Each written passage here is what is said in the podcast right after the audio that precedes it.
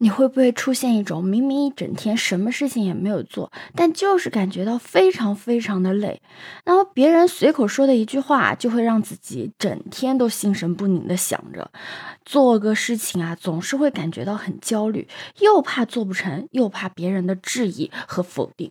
如果你中招了，那就说明你现在啊正在陷入了自我内耗之中。你好啊，我是当当马。我今天看到一句话，叫“成年人最顶级的自律就是拒绝内耗”。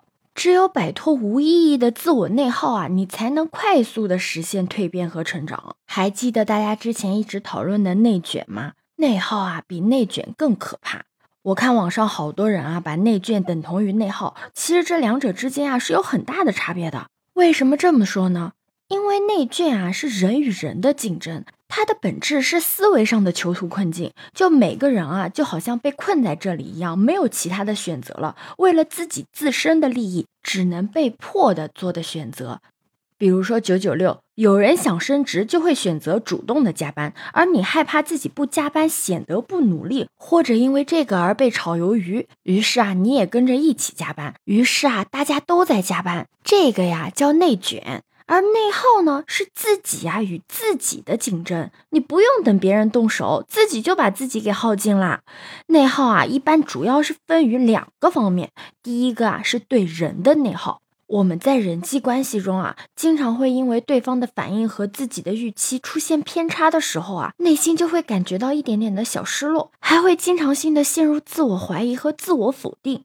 嗯，打个比方吧，就比如说你在路上看到了领导，你跟领导打招呼，可是领导他没听见，就没理你。那一般人可能会觉得，哎，没啥，不理我就不理我呗。但有的人呢，他可能会脑补出一场职场大戏。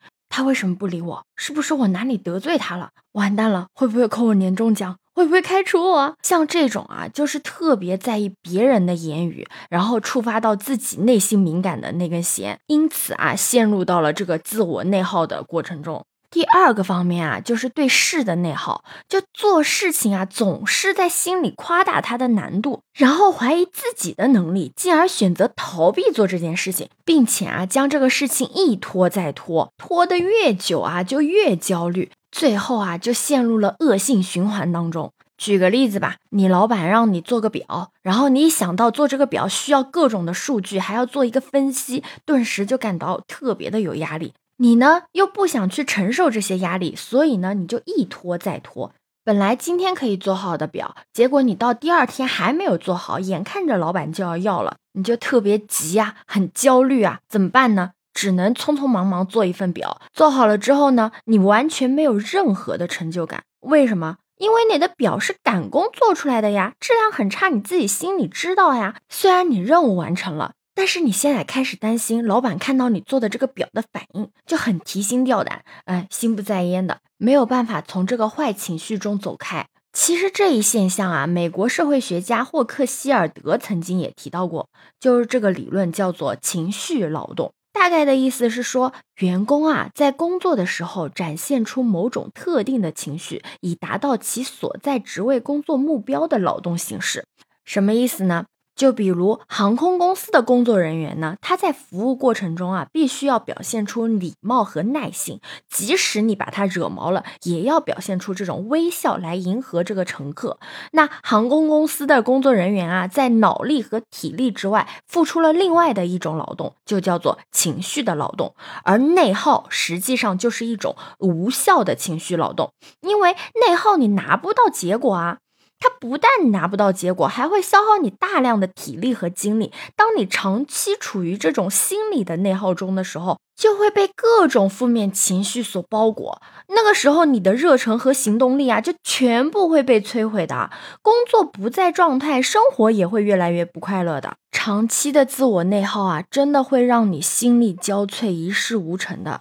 那如何解决呢？人民日报啊，关于停止内耗给了九个建议，是九个别：别高估，从实际出发，尽力了就无悔了；别拖延，从行动出发，避免陷入焦虑的泥潭；别消极，从机遇出发，思虑过重啊，只会错失良机；别攀比，从接纳出发，只专注自己的成长。别苛求从过程出发，结果有的时候啊，并非那么重要。别设限，从潜能出发，永远不要拒绝新的尝试。别依赖，从自我去出发，去活出属于自己的精彩。别后悔，从现在出发，不要沉湎于过去，也不要畏惧于将来。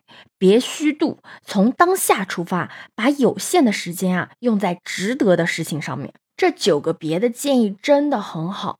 就一个成年人嘛，最顶级的自律就是拒绝内耗，要懂得把时间和精力啊专注在重要的人和事情上面，而不是浪费在无意义的内耗上。最后啊，希望你不惑于心，时时整理自己内心的想法，排除掉干扰，找到正确的方向。你要不乱于行，在杂乱中啊去找到正确的事情。最后，你一定要付诸于行动，在行动中享受到成功的喜悦。如果你有什么更好的建议，也可以在评论下方给我留言哦。欢迎收听订阅走马，我是当当马，拜拜。